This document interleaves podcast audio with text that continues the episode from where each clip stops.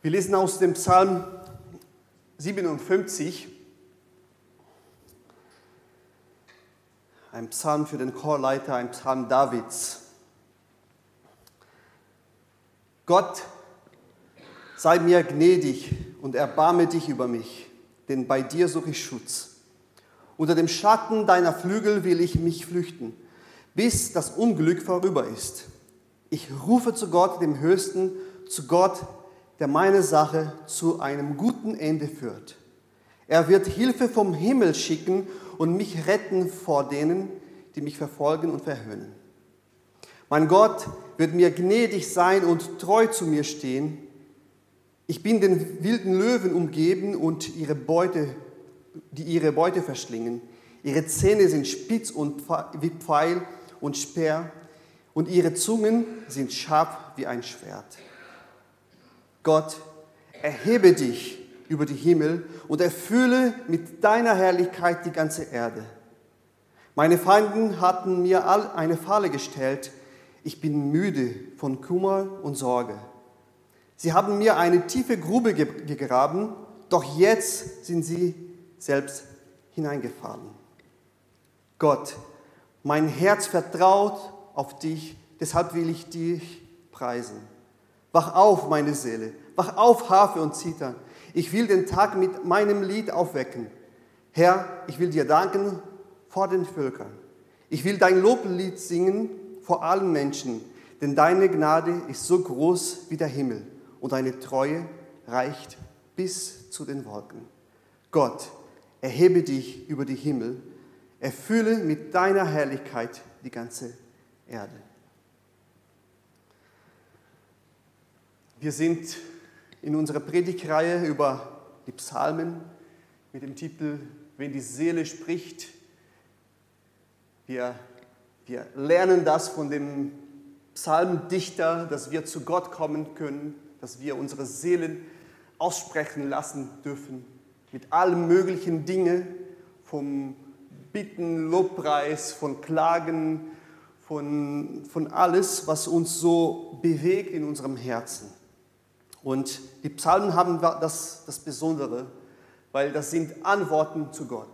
Der Gott, der zu uns zuerst gesprochen hat, der uns sein Wort gegeben hat, der uns, äh, er hat sich uns zugewandt und gesagt, ihr seid meine Kinder, ich liebe euch, ich gebe mein Leben für euch.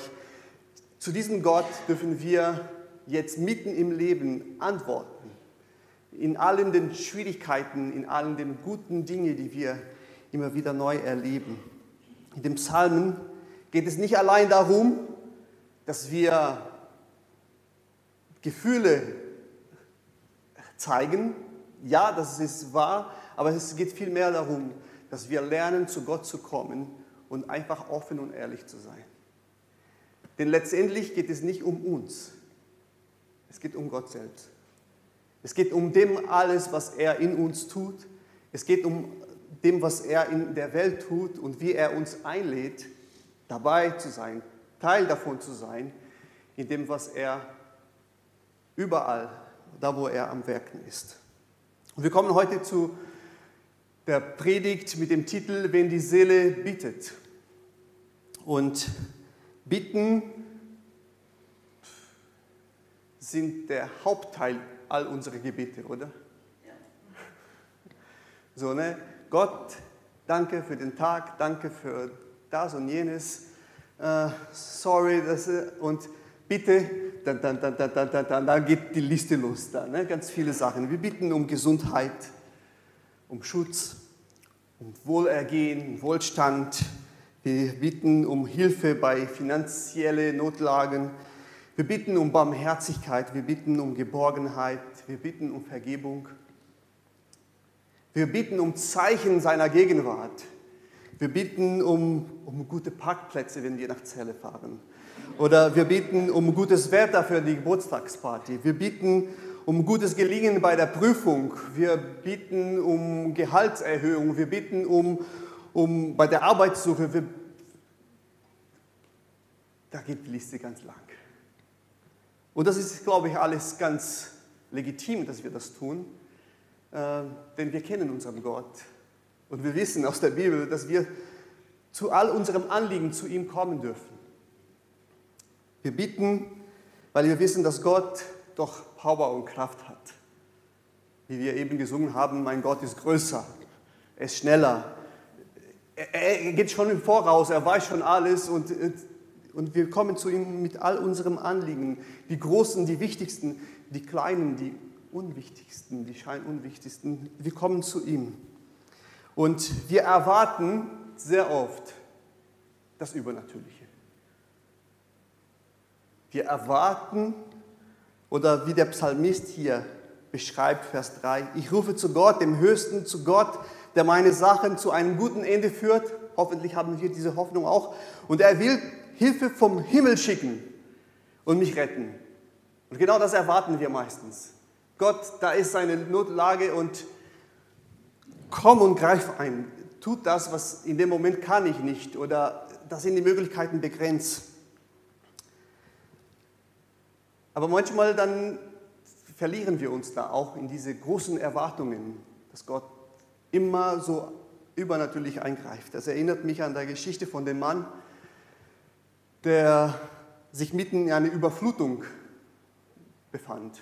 Vielleicht kennt ihr. Fand, fand, befand. Ja. Äh, äh, vielleicht kennt ihr die Geschichte, während alle Nachbarn schnell raus aus den Häusern gegangen sind, äh, hat er gebetet, Herr, befreie mich von dieser Überflutung. Und da blieb er im Haus. Das Wasser kam immer stärker ins Haus hinein, immer höher und da kamen schon Leute mit Booten und wollten die Leute, die noch in den Häusern sind, abholen. Und er hat gesagt, nein, mein Gott wird mich retten. Und dann, das Wasser kam immer höher, immer höher. Er musste zur zweiten Etage hingehen, weil unten war alles schon überflutet. Und da kommt noch ein Boot. Da hat er gesagt, nein, mein Gott wird mich retten. Ich warte auf seine Hilfe. Und das Wasser stieg immer hoch, höher. Und er musste dann plötzlich aufs Dach gehen. Das, war sehr starke Überflutung. Und da kam wieder noch ein Boot und nein, nein, so profan werde ich mich nicht retten lassen. Gott wird mich retten. Und dann das Wasser stieg, stieg immer mehr hoch. Er hatte nur auf dem Dach nur so ein paar, zwei, drei Quadratmeter noch frei, wo er sich noch da retten könnte. Da kam ein Hubschrauber. Hilfe von Himmel. Hat er auch verweigert. Nee, mein Gott wird mich retten. Das ist eine erfundene Geschichte natürlich.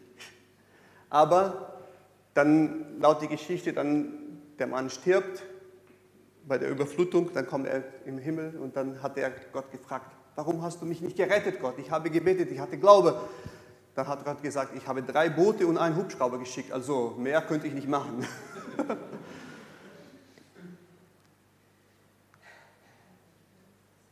ja, wir lachen, aber es gibt viele Menschen, die bei ihren Bitten zu Gott kommen und erwarten immer so groß das Übernatürliche.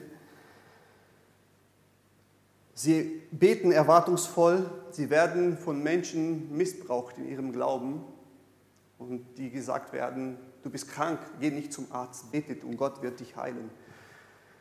Äh, viele Menschen leiden bis heute darunter. Sie wurden Sie haben Therapien verweigert, sie haben Hilfe von Menschen verweigert, weil sie dachten, wenn ich bitte, dann muss Gott nur übernatürlich handeln. Nun, was, was wir in der Bibel sehen, wir sehen ganz viele Wunder, ja, sehen wir. Aber wir sehen auch ganz viel, wie Gott sagt zu Menschen, geh hin, hilf, gib ihr ihnen was zum Essen ich finde das sehr interessant. Als Jesus bei den Jüngern war, hat er ganz viele Menschen geheilt, hat er ganz vielen Menschen Brot gegeben, vermehrt. Was passiert nach Pfingsten? Die Jüngern, die beten nicht um Wunder, dass Brot vermehrt wird, sondern alle geben irgendwas, damit sie selbst andere Menschen versorgen können. Und dadurch zeigt sich, wie Gott uns hilft, wie er unsere Gebete manchmal erhört. Durch die Hilfe von unseren Brüdern und Geschwistern von anderen Menschen durch Ärzte. Wir werden gleich danach sehen, dass das gar nicht fremd in der Bibel ist. Bieten. Gott offenbart sich als unser Vater im Himmel, der Vater, der zu uns spricht, der Vater, der uns zuhört und hoffentlich hören wir auch sein Wort auch. Wir dürfen ihm sagen, alles, was uns bewegt und unsere Bieten dürfen wir zu Gott bringen. Jesus selbst hat das gesagt, Markus 11, 24. Hör auf meine Worte. Alles, was ihr im Gebet erbietet, glaubt, dass ihr es bekommen habt und ihr werdet es erhalten. Das ist erstmal ein, eine starke Aussage zu Jesus, von Jesus. Wir dürfen zu Gott mit unseren Herzensanliegen kommen. Dinge, die wir uns wünschen. Und wir können darauf vertrauen, dass Gott es hören wird. Oder sogar, dass wir es erhalten werden.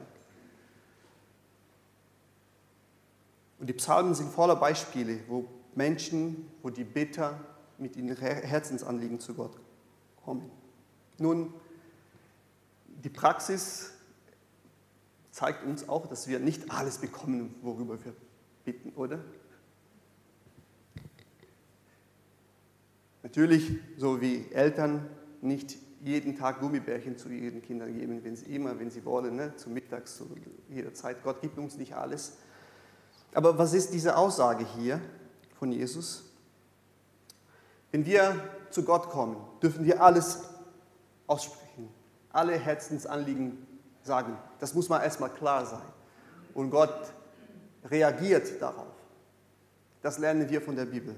Nun, es gibt einige Dinge, die wir beachten können, wenn wir zu Gott kommen, äh, die wichtig sind für uns. Erstmal Matthäus 6, 8. Denn euer Vater im Himmel weiß genau, was ihr braucht, noch bevor ihr ihm darum bittet. Eine erste Sache, was wir lernen können, ist, wenn wir zu Gott kommen, und in dem Kontext hier, wo Jesus das sagt, geht es um dieses ganze Geplappert im Gebet. Gott, das, wenn du das machst, und man versucht mit schönen Worten Gott zu überreden zu einer Sache. Und Jesus sagt, hey, hör auf mit dem Geplappert oder mit den Verhandlungen oder sowas, egal was man da erreichen will. Gott weiß das schon. Man kommt zu Gott und er weiß schon, was wir, er weiß schon, was wir brauchen. Wenn Menschen denken, Gott hört ihre Gebete, nur weil sie schöne Worte daraus machen, nur weil sie eine gute Formulierung gefunden haben, ah, jetzt werde ich Gott genau treffen da in seinem Herz. Ne? Wir Menschen, wir sind so. Ne? gestern haben wir mit den Männern hier über Politiker, die gut reden können, gesprochen. Das ist ihren Job, gute Rhetorik, weil ne, ein Barack Obama, als er gesagt hat, yes, we can, da hat er das ganze Volk gewonnen. Und wir denken, wir kommen so zu Gott, Gott, und wir denken, je nachdem, wie wir formulieren, dann wird Gott weicher oder er verändert sich. Ja, wir werden schon gleich, Gott, lass sich von unserem Gebet bewegen, aber nicht so in der Art. Wenn wir denken, wir können Gott irgendwie herumkriegen, können wir nicht. Erstmal, weil dieser Punkt wichtig ist. Er weiß genau, was wir brauchen. Wir müssen nicht irgendwie versuchen, mit guten Takten, mit guten Worten Gott herumzukriegen. Denn was ist von denen, die gar nicht gut sprechen können? Würden sie nichts von Gott bekommen dann? Nur diejenigen, die gut schön reden können. So wie bei, wenn man ein Auto kaufen will, ne? nur diejenigen, die gut verhandeln können, bekommen die guten Preise. Diejenigen, die die Sprache nicht gut können, kennen, die irgendwie da nicht gut sind, die bekommen immer die, die, die bekommen immer die teuren Autos.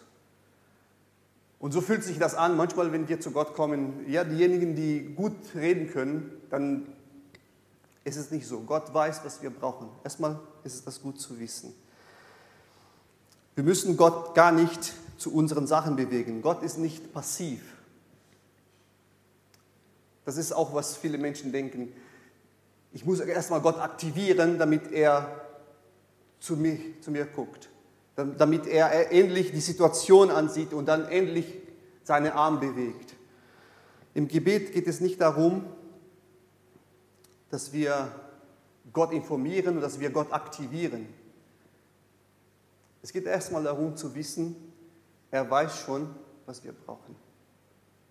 Und in dieser Herzenseinstellung komme ich erstmal zu ihm. Gott, du kennst mich. Du kennst die Situation. Du siehst meine Kinder. Du siehst meinen Job. Du siehst meine finanzielle Notlage. Gott kennt das schon. Und das ist eine ganz andere Basis für einen Dialog, für ein Gespräch. Gott gibt uns guten Sachen, nicht weil wir schön gut fromm sind, sondern weil er gut ist. Sein Charakter bestimmt. Darüber haben wir vor ein paar Wochen gesprochen, aus dem Text aus Matthäus 7, 11. Wenn ihr, die ihr Sünder seid, wisst, wie man seine Kinder Gutes tut, wie viel mehr wird euer Vater im Himmel denen, die ihm darum bieten, Gutes tun. Wenn wir das tun können, dann kann Gott noch viel mehr.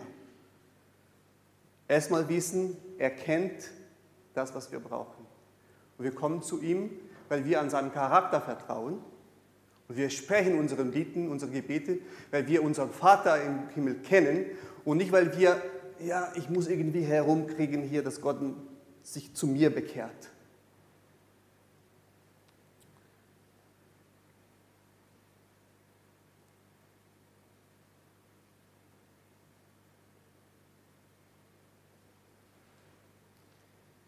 Schauen wir, was Jakobus sagt in Jakobus Kapitel 4. Ihr begehrt und habt nichts. Ihr schmiedet Pläne und tötet und bekommt nichts. Ihr seid neidisch auf das, was andere haben und könnt es nicht bekommen. Also kämpft und streitet ihr, um es ihnen wegzunehmen. Doch euch fehlt das, was ihr so gerne wollt, weil ihr Gott nicht darum bittet.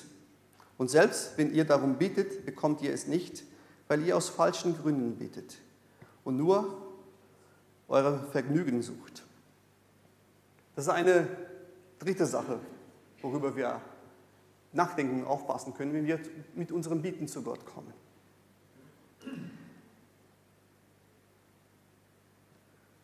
Sehr oft wollen, wünschen wir uns Dinge, die sehr persönlich sind, Manchmal sind sie sehr egoistisch und das ist das Thema hier bei Jakobus.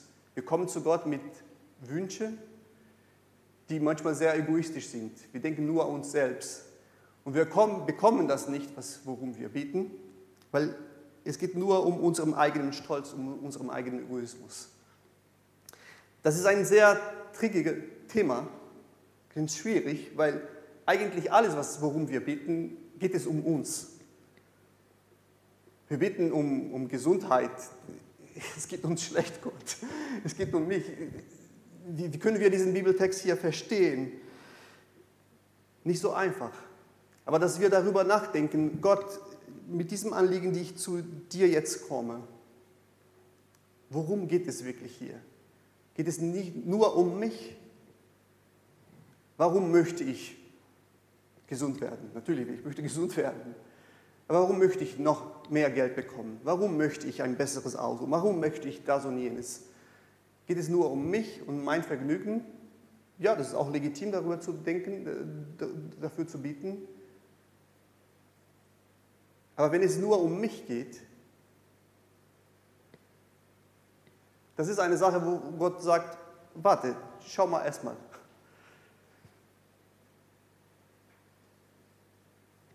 Das Bittgebet kann uns gerade schaden, wenn das nur darum geht, dass mein Willen geschieht.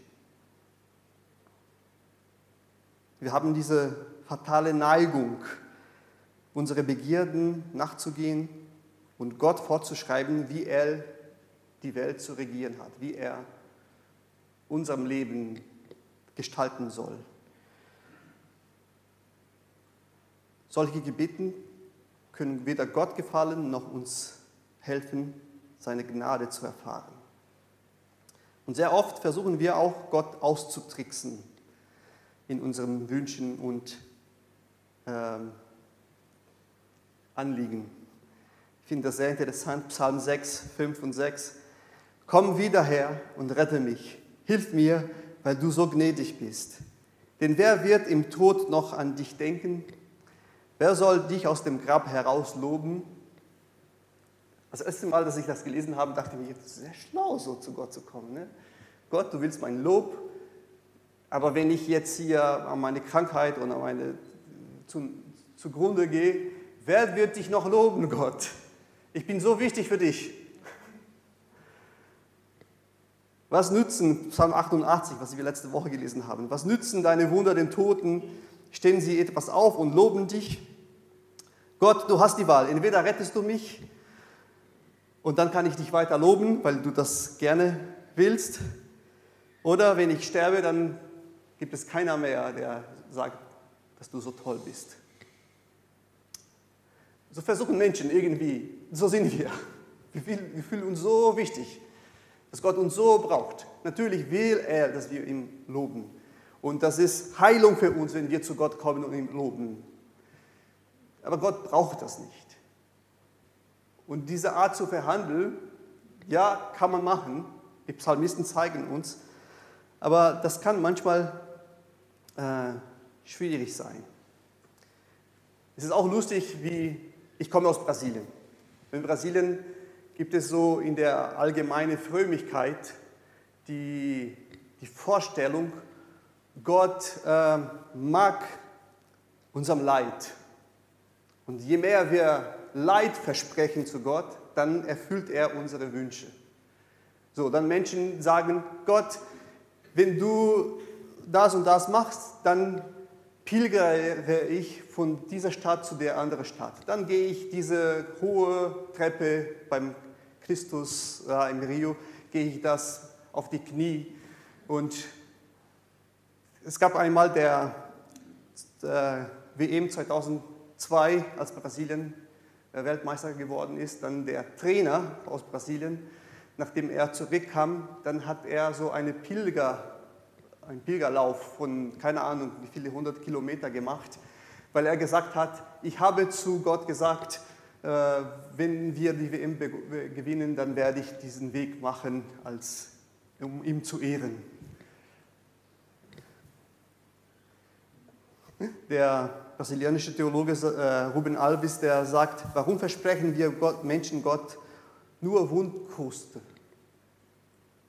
Wundkruste, wenn Wunden so, als würde Gott gefallen haben an unserem Leid. Natürlich leiden wir für Gott sehr oft und das Leid zeigt was Großes. Aber er fragt sich, warum versprechen wir nicht schöne Dinge zu Gott? Gott, wenn du dies und jenes gelingen lässt, lese ich für dich jeden Tag ein Gedicht.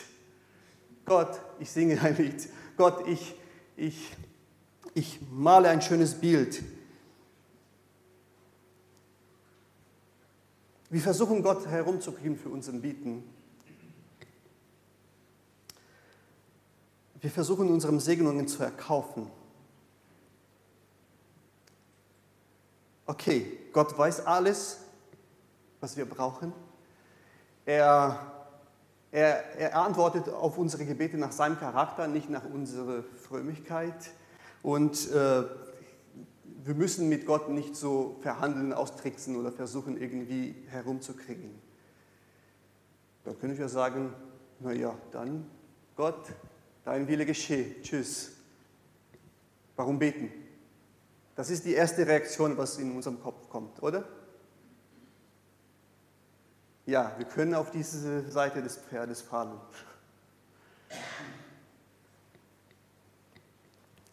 Wir können auf diese andere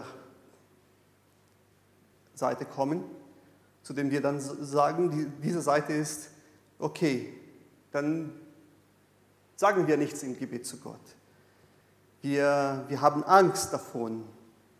Wir, wir, wir, wir sprechen nichts aus. Aber er lädt uns ein, zu ihm zu beten und Dinge zu bieten. Sehr, sehr oft in der Bibel. Deshalb sollen wir lernen, eine gute Balance in unserem Gebet zu finden. Dass wir nicht falsch bitten, nicht von unsere, allein von unserem egoistischen Gedanken bewegt werden, sondern dass wir das Rechte bitten lernen. Und da sind noch ein paar Details, die wir beachten können. Johannes, 1. Johannes 3, 22. Und wir werden von ihm bekommen, was, ihr, was, wir, was immer wir bieten, weil wir ihm gehorchen und tun, was ihm Freude macht. 1. Johannes 5, 14.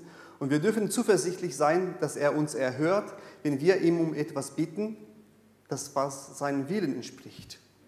Johannes 14, 13. Und ihr dürft in meinem Namen um alles bitten und ich werde eure Bitten erfüllen, weil durch den Sohn der Vater verherrlicht wird. Wenn wir beten, unsere Bitten sind sehr wichtig und unser Glaube ist sehr wichtig. Und Gott geht darauf ein. Und wie können wir das verstehen? Gehorsam ist ein erstes Schlüsselwort. Wenn wir darauf achten, was hat Gott gesagt? Und was ist das, was seinen Willen entspricht? Denn wenn ich darum bitte, um Dinge, die gar nicht zu seinem Willen passen, die gar nicht in den Rahmen der Schrift passen, wie wird Gott das erfüllen? Er wird das gar nicht erfüllen.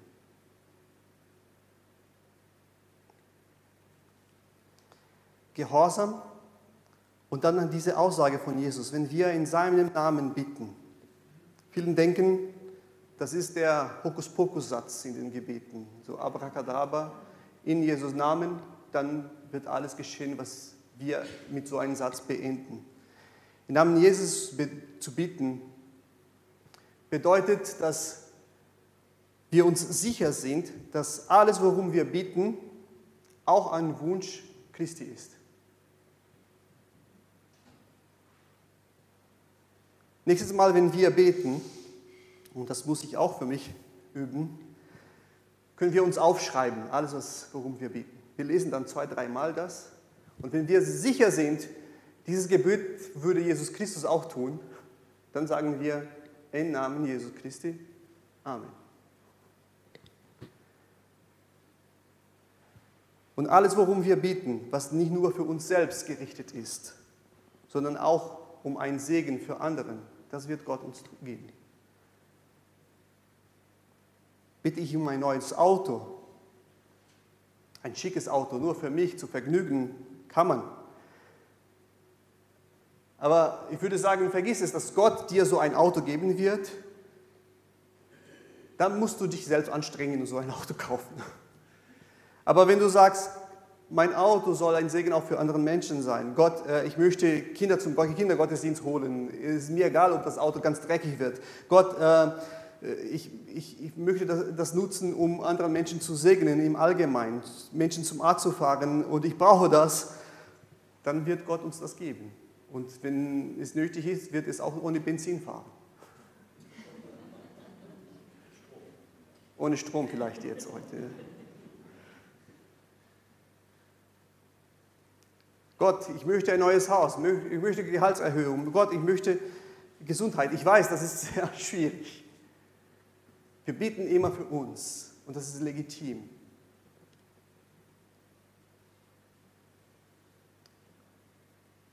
Aber dass wir darauf achten, dass wir das nicht so egoistisch und selbstsüchtig alles suchen. Aber es gehört zur guten Ordnung Gottes, dass er uns ermöglicht, dass unsere Gebete auch was in der Welt bewirken.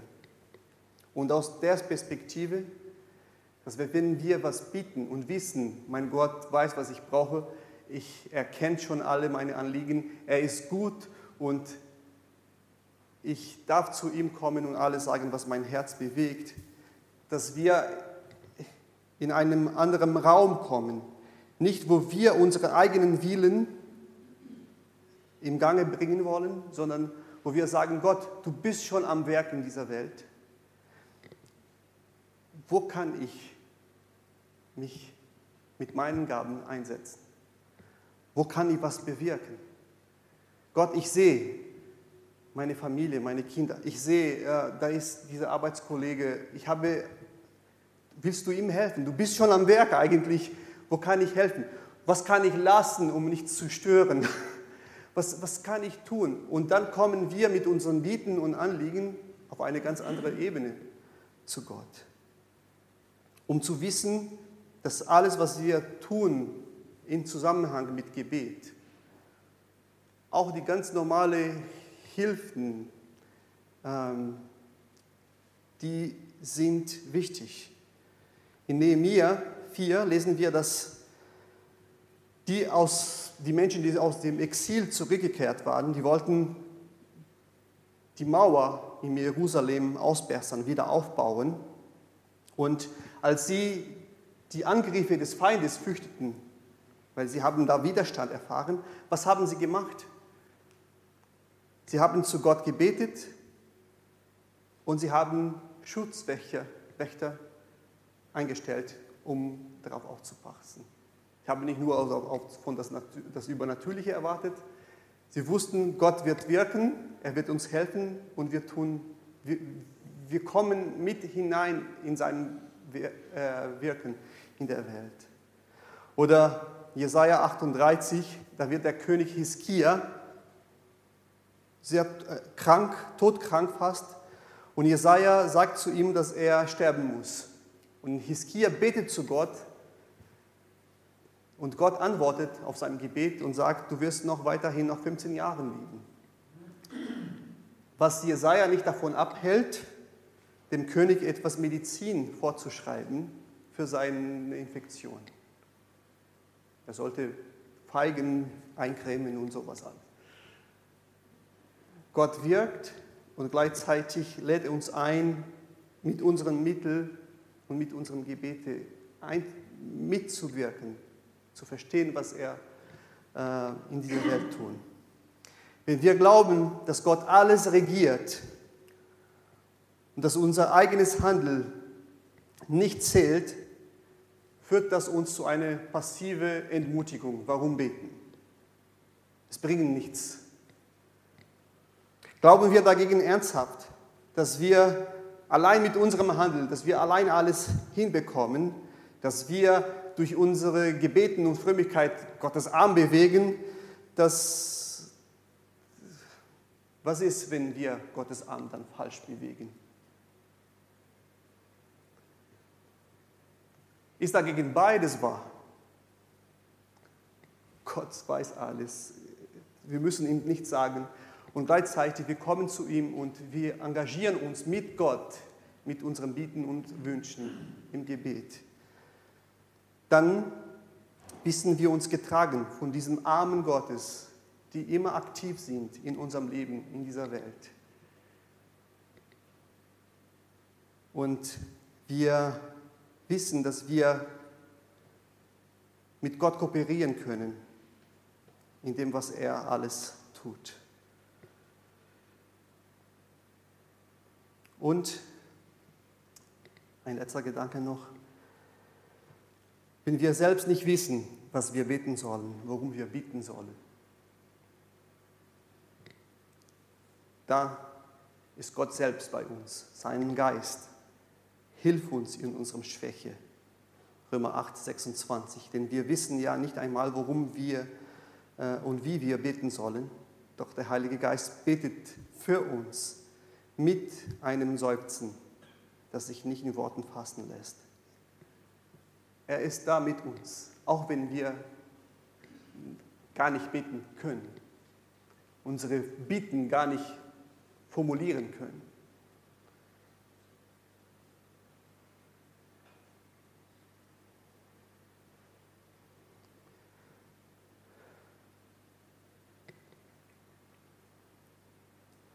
Gott ist nicht ein Gott, der alles einfach so von oben herab bestimmt. Er lädt uns ein, Teil seines Handels in dieser Welt zu sein. Welche sind deine wichtigsten Anliegen? Wofür brennt dein Herz heute oder allgemein in deinem Leben? Geht es um deine Familie? Geht es um dich selbst und deine Gesundheit, das ist auch wichtig. Geht es um deine Gemeinde? Geht es um anderen Menschen, um deinen Job? Geht es um die Politik? Geht, was, ist, was sind deine tiefsten Herzensanliegen, worüber du dich Sorgen machst? Wo du sagst, Gott, äh, so kann das nicht weitergehen. Bitte greif ein. Sag Gott, was du dir wünschst. Du darfst alles sagen. Du darfst auch achten, Geht es da hier nur um mich oder geht es Gott um dich, um anderen, um deine Herrlichkeit?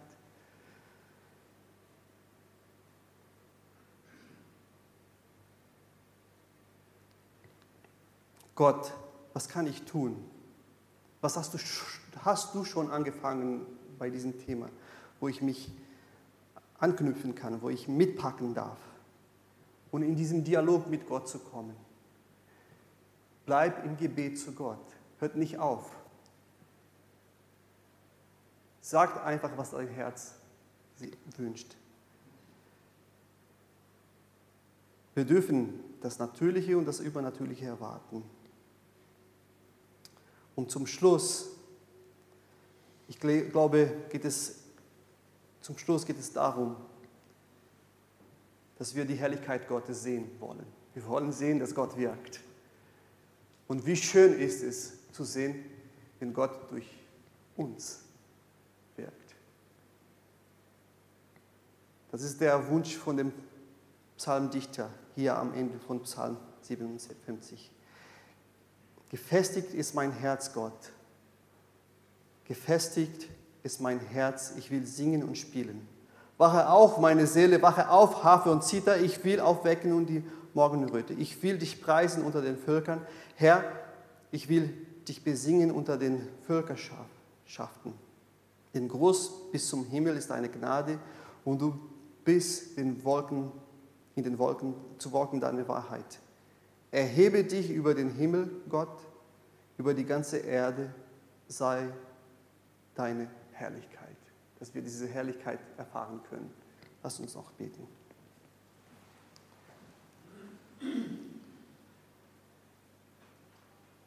Unser Vater im Himmel, danke, dass du uns kennst durch und durch. Du kennst alle unsere Herzensanliegen. Und trotzdem dürfen wir sagen, bitten, was uns bewegt. Und wir bitten dich, dass du uns dabei hilfst, Weisheit zu erlangen, dein Wort zu kennen, um das zu bieten, was deinem Willen entspricht. Und auch zu erkennen, wo wir äh, ja, mitwirken können mit dem All, was du schon in dieser Welt angefangen hast. Du liebst uns mehr, als wir uns je vorstellen können.